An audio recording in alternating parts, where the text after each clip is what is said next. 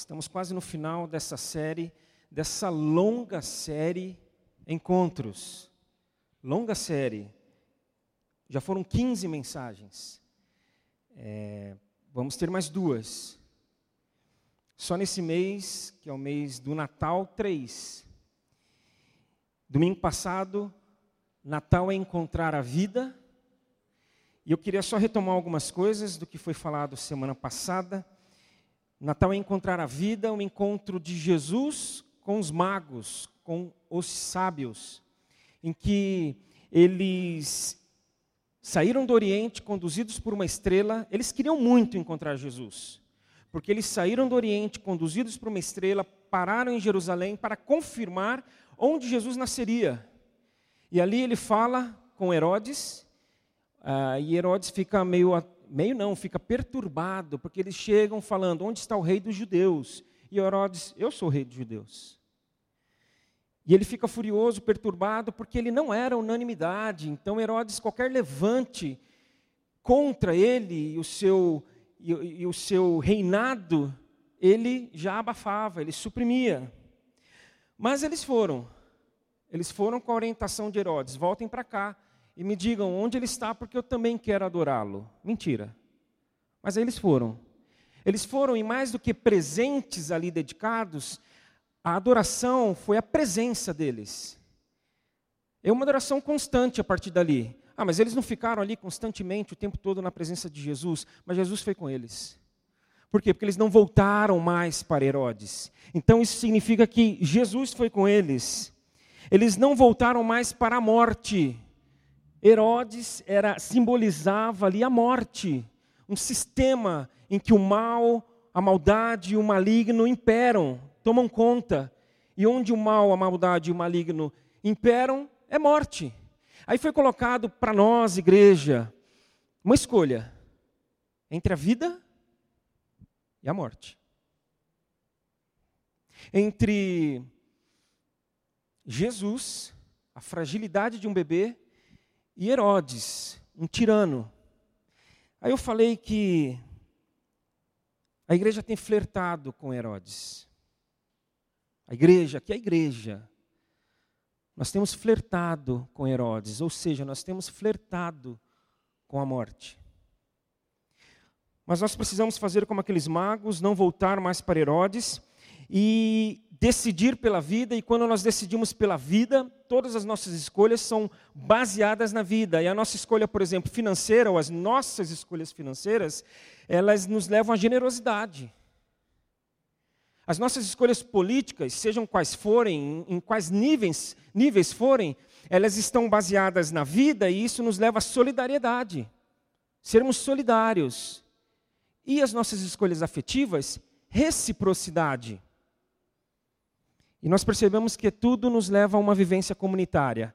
Eu sou generoso com alguém, sou solidário com alguém, eu sou recíproco também numa relação com pessoas. Isso foi a vida, hoje vai ser a esperança. Para isso eu leio Lucas, capítulo 2, 25 a 35.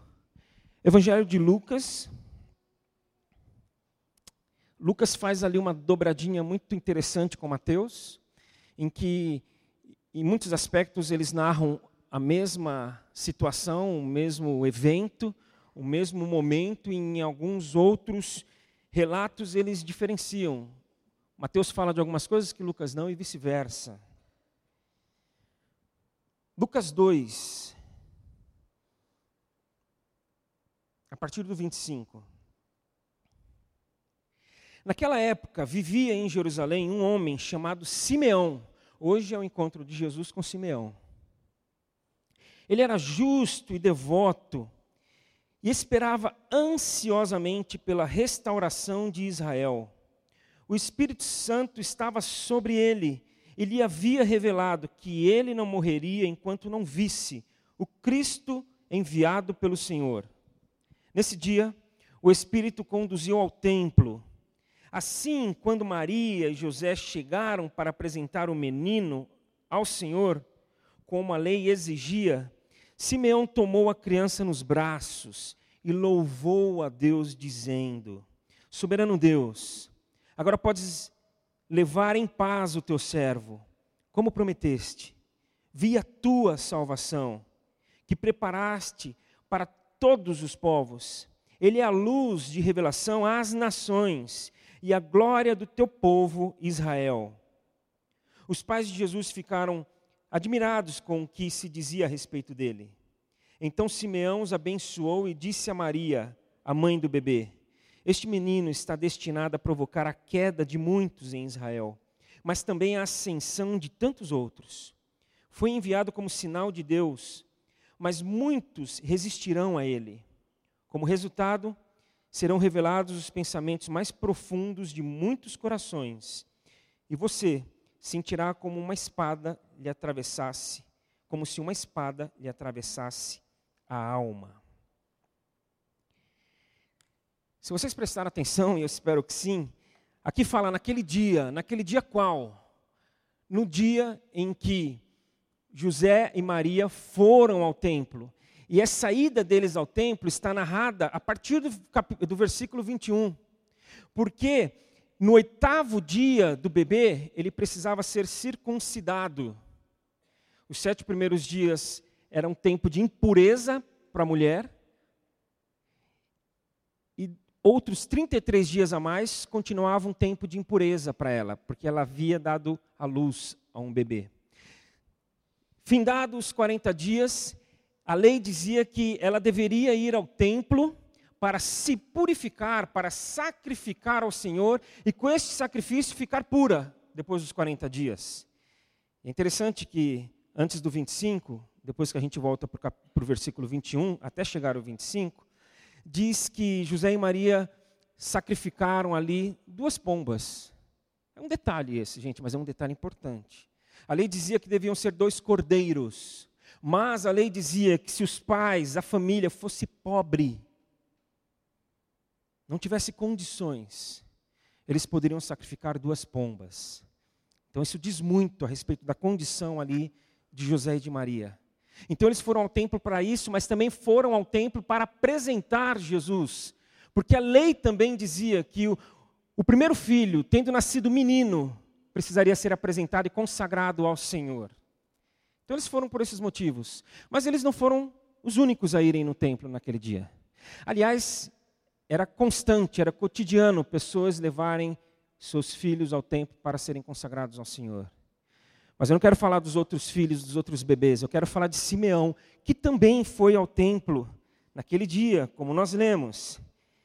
Porque ele era um homem, e tudo indica que um ancião, uma pessoa já de idade avançada, havia sido tomado, um homem tomado por uma esperança.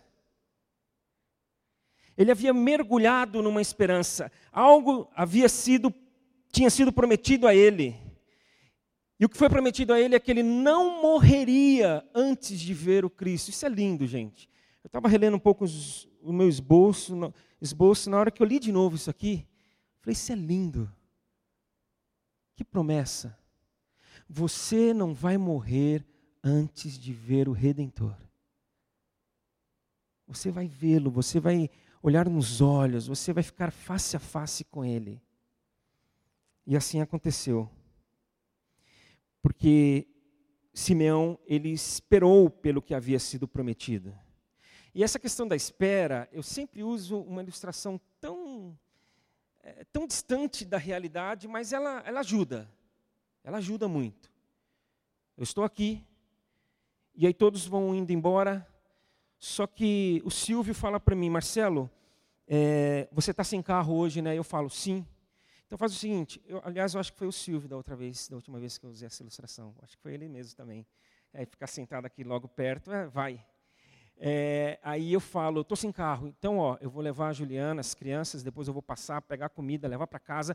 Eu tenho que fazer algumas coisas, mas se você quiser eu te pego depois. Você me espera? Espero.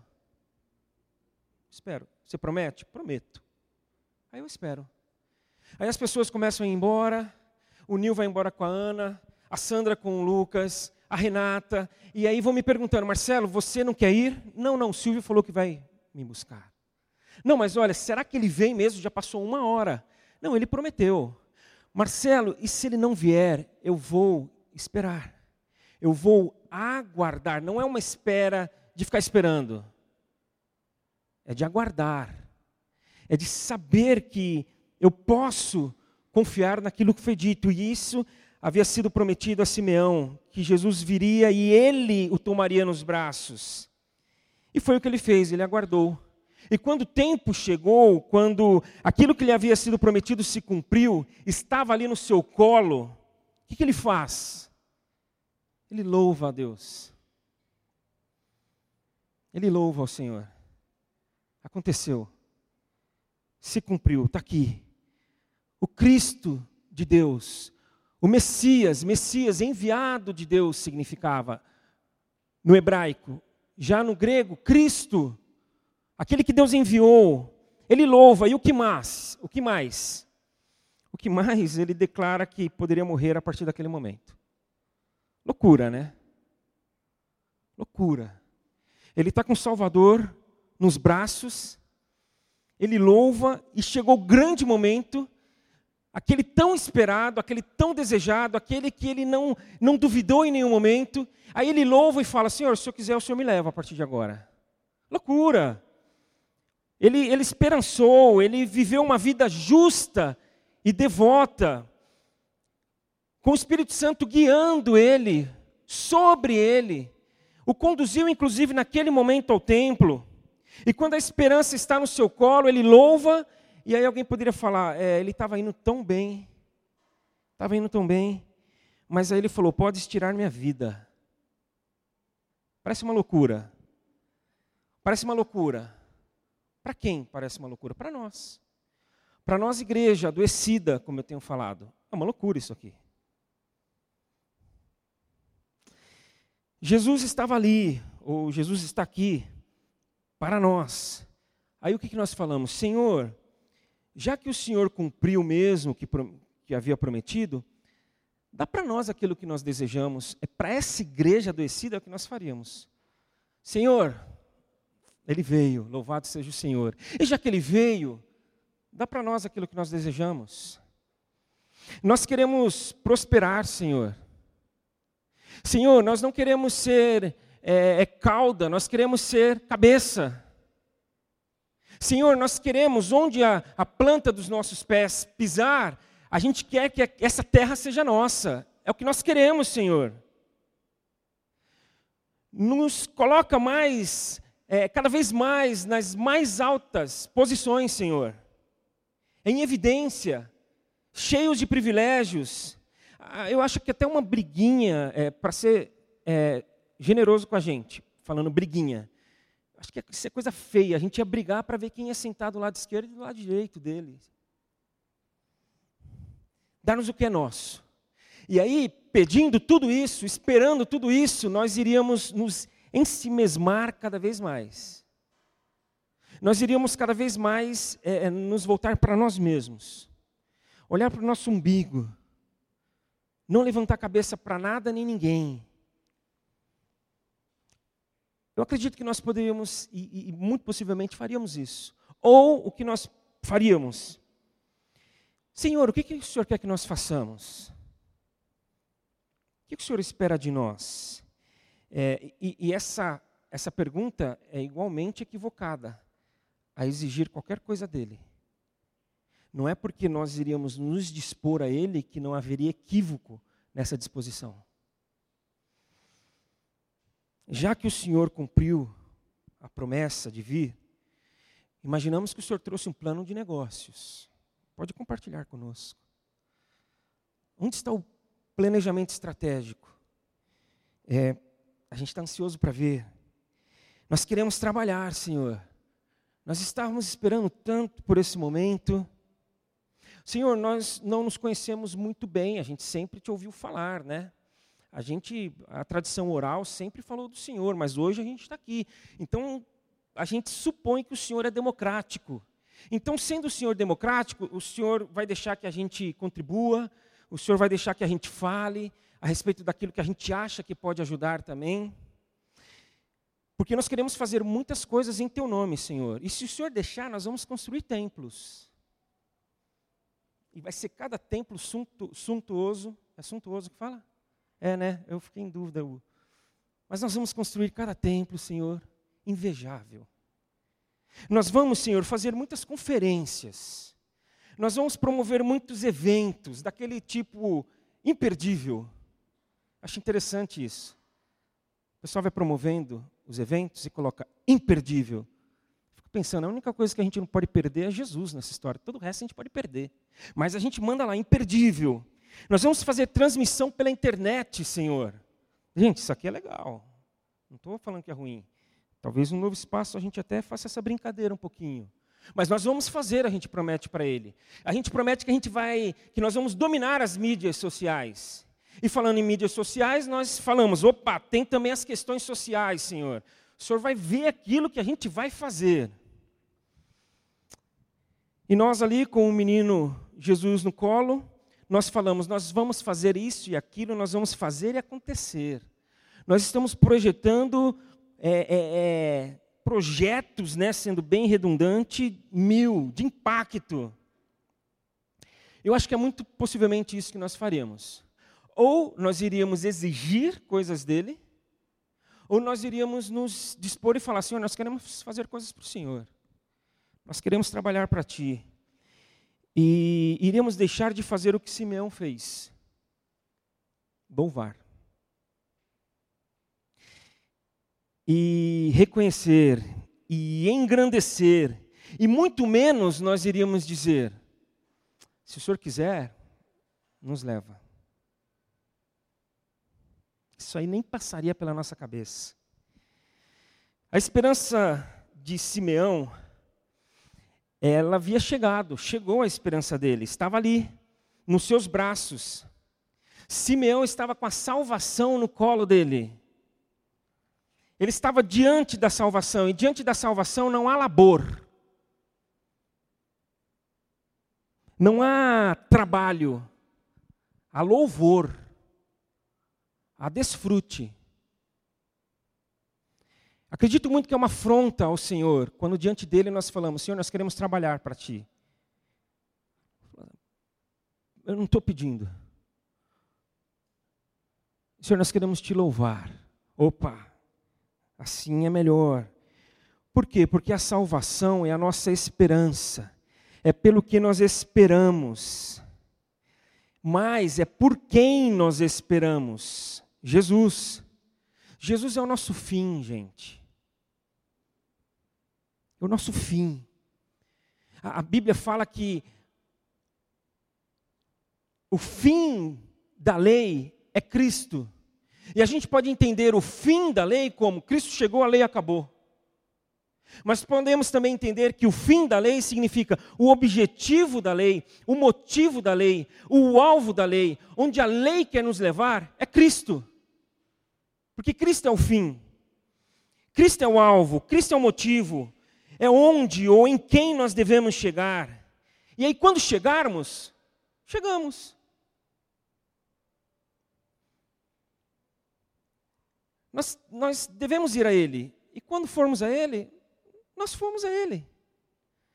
E nós louvamos Ele.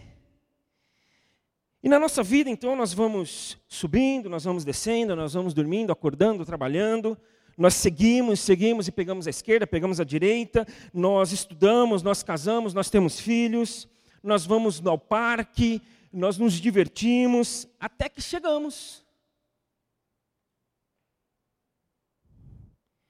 Chegamos em Jesus e depois? E depois nada. Porque é o fim da linha. Jesus é o fim da linha.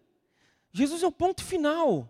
A gente vai, vai, vai, vai, vai, vai, vai, vai, e não para, e, e às vezes cai, às vezes levanta, e vai mais rápido, mais devagar, e vem gente, vai gente, até que a gente chega onde tinha que chegar, Jesus. Então, quando chega em Jesus, não tem mais.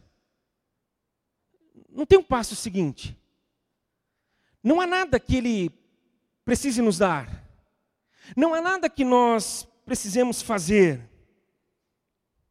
Jesus é o nosso fim, o nosso propósito, pelo qual nós esperamos. E o que vem depois? Não vem nada. Quando chegamos, então, não significa que Ele nos dirá: eu vou dar isso e aquilo para vocês. E também não significa que ele nos dirá, eu quero que vocês façam isso e aquilo por mim. Aliás, já que nós estamos querendo consertar algumas coisas nessa manhã, e eu espero que estejamos querendo mesmo, que nós estamos querendo acertar, eu preciso corrigir. Quando chegarmos, não, quando Ele chegar. Ele é que veio. Foi Ele que foi prometido. A esperança de Deus foi plantada no nosso coração. Não foi algo que nós buscamos. Não foi algo despertado em nós por nós mesmos. Então não é quando nós chegarmos, é quando Ele chegar. Quando a salvação vier, quando a salvação prometida. Quem foi prometido? Então, a história do Deus Criador com a sua criação, eu também já falei aqui. É uma história que pode ser dividida em três sentenças. No Antigo Testamento, ele virá. Essa era a promessa. Ele vai vir. Aí, no tempo de Jesus, voltando, ele virá. Os profetas falaram isso. Os juízes conduziram o povo nessa direção. Começou com os patriarcas, Abraão, Isaac e Jacó. Então tudo foi conduzido porque ele viria. E aí no tempo de Jesus ele veio, outra sentença, outra afirmação. De maneira que tudo que nós encontramos, e não precisamos ir longe, Simeão já mostra isso, ilustra isso, mas todas as outras narrativas, histórias, descrições mostram a mesma coisa, que é eu sou Cristo para você, eu sou o Messias, eu sou aquele prometido que viria. Sim, tu és o Cristo. O Senhor veio. O Senhor está aqui, Deus entre nós. E hoje, gente, é a terceira sentença. Ele voltará. Ele vai voltar. Podemos esperar. Ele viria e veio. Ele esteve presente, sim, e ele voltará e voltará, voltará. Então o que nós fazemos enquanto isso? Nós louvamos. Nós louvamos. Todos os nossos encontros poderão ser encontros, ou deveriam ser encontros de louvor. Louvor, porque Ele viria, porque Ele veio e porque Ele vai voltar. E enquanto isso, Marcelo, é, o que, que nós devemos esperar dele? O que, que nós devemos fazer para Ele? Nós devemos esperar nada dele. Aí tem essas, esses chavões que dão até arrepio, né? O melhor de Deus ainda está por vir. Que história é essa? Então, para você, Jesus não veio ainda? Então a gente fica esperando coisas dele, a gente fica querendo fazer coisas para ele, quando na verdade não é o que nós vamos receber mais, nem aquilo que nós vamos fazer ainda mas é a maneira como nós vamos viver. A vida com Cristo, enquanto nós esperamos este Cristo voltar, é um jeito de viver. E como que é esse jeito de viver? Amando. Amando. Então não é uma questão de esperar nada mais, não é uma questão de ficar fazendo nada, é uma questão de uma postura diante da vida em que nós amamos, porque o amor veio. E é por isso que semana que vem nós vamos falar do quê? Natal é encontrar o amor. Porque os magos nos ensinam que nós devemos escolher a vida. E aí Simeão nos ensina que tendo escolhido a vida, a gente espera essa plenitude de vida, a gente esperança, a gente aguarda, a gente a gente fica na expectativa. E o que, que a gente faz enquanto, tendo recebido a vida, espera a vida completa? A gente ama. E é o que nós vamos ver semana que vem. E leia, leia, eu te incentivo a ler. É, a narrativa do Natal. Está chegando o Natal. Então leia os primeiros capítulos de Mateus, de Lucas, e tenta assimilar quanto amor que há ali. E tenta é, pescar e vai lendo e orando, falou, falando: Senhor, que salte aos meus olhos amor. Uma vida de amor narrada aqui nesses textos. E nós vamos pedir para o Senhor agora: Senhor, nos leva a viver uma vida em que a gente não fique se lamuriando, pedindo, insistindo e achando que algo nos falta e que não está bom e que o Senhor ainda precisa derramar alguma bênção especial. Senhor, nos livra disso. Senhor, nos livra também dessa ideia de que o Senhor quer mão de obra gratuita. É, a gente está trabalhando para o Senhor. Porque o Senhor é, o Senhor é, é, é esperto, né? Ele quer gente e aí ele, ele põe gente aí para trabalhar para Ele. E a gente acha que tem que trabalhar, e se a gente não trabalhar, a gente é devedor. E se a gente é devedor, a gente não vai receber o amor dele por nós. Ele já está nas nossas mãos. Então não há o que receber, nós já recebemos. Então não há por que temer, eu tenho que fazer, porque senão algo vai me faltar. Nada vai faltar, porque foi prometido que nada faltaria. Aliás, foi prometido que iria superabundar, iria ter de sobra. Por isso que o amor recebido a gente reparte. E eu te convido à oração nessa hora. Porque isso, gente, não é distante de nós. Nós vivemos muitas vezes cotidianamente nessa dualidade entre aquilo que a gente acha que Deus ainda não deu e Ele tem que dar, entre aquilo que a gente acha que tem que fazer porque Ele vai cobrar. Quando Jesus é o fim. Quando Ele chega, Ele chegou. E aí a gente louva. E aí a gente ama. E aí a gente até diz: Senhor, se o Senhor quiser levar, a gente leva. Vamos orar, vamos cantar, vamos dizer para Ele que perto nós queremos estar. É só isso que nós queremos, Senhor. Nós queremos estar perto. Junto aos teus pés. Porque maior, maior amor não há que me render e te adorar. Eu acho que foi Simeão que escreveu essa letra, hein? Estou desconfiado. Vamos cantar.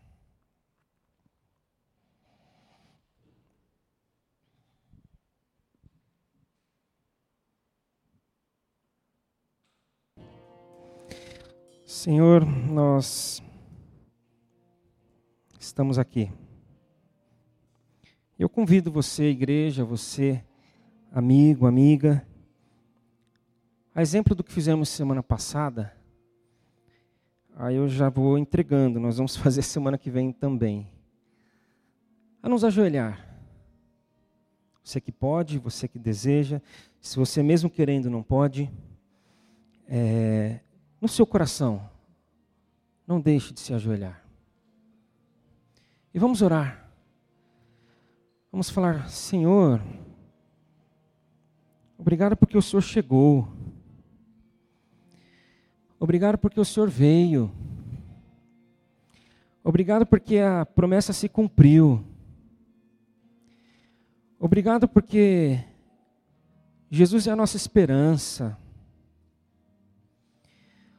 Obrigado porque nos foi revelado isso e nós temos acreditado nisso e só acreditamos porque o Senhor colocou isso no nosso coração, não vem de nós.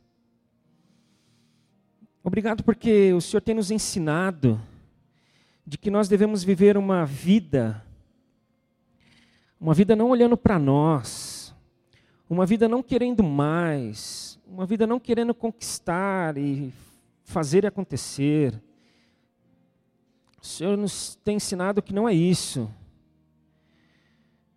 O Senhor apenas nos quer. E o Senhor apenas quer que te queiramos. Obrigado porque Jesus é a nossa esperança. Nós esperávamos por Ele e Ele chegou. E ponto, acabou. Nos leva para longe, nos tira do equívoco de que tem mais, que temos mais a receber que podemos exigir alguma coisa, que podemos, sei lá o que, Senhor. E também dessa ideia equivocada de que o Senhor está esperando que a gente faça, o Senhor está, tá, mesmo que de forma velada, nos cobrando, o Senhor fica nos olhando, o Senhor fica só ali de olho e se a gente não fizer, a gente vai ter que assumir as consequências.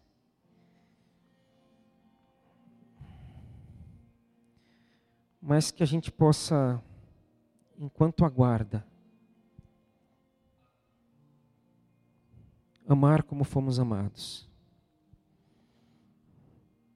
E que isso sim nos leve às últimas consequências.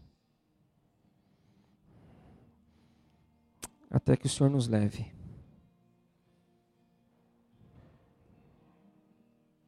Amém. Amém.